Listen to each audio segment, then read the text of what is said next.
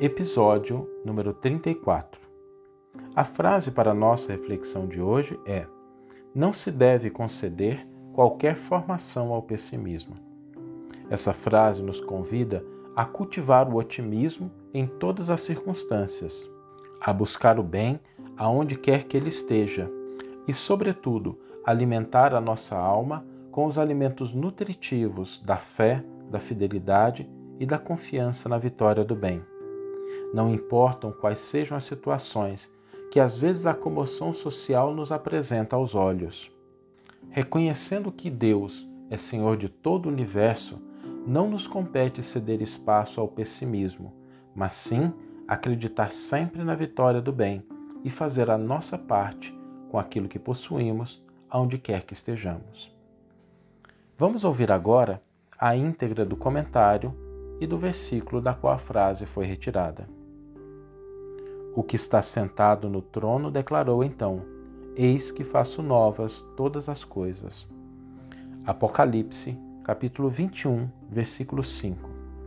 Comentário intitulado Vitória.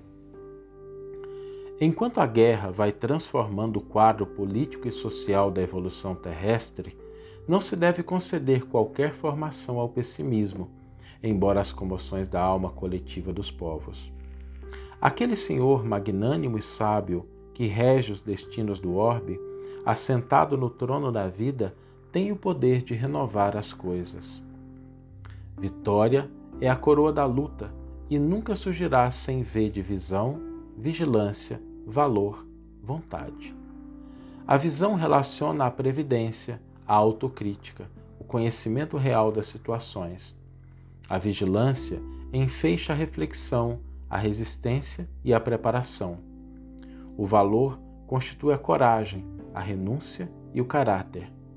A vontade representa a determinação, a disciplina, o poder mental. Tome cada um as energias próprias e utilize-as rumo às claridades do porvir. A vitória do bem não depende exclusivamente do material bélico existente no mundo. Enxadas, charruas, árvores, sementes são também suas armas.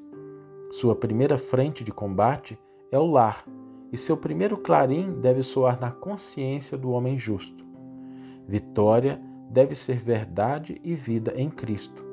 Trabalhemos sem descanso, porque o Senhor fará nova todas as coisas envelhecidas. Que você tenha uma excelente manhã, uma excelente tarde, uma excelente noite e que possamos nos encontrar no próximo episódio da série Reflexões Diárias.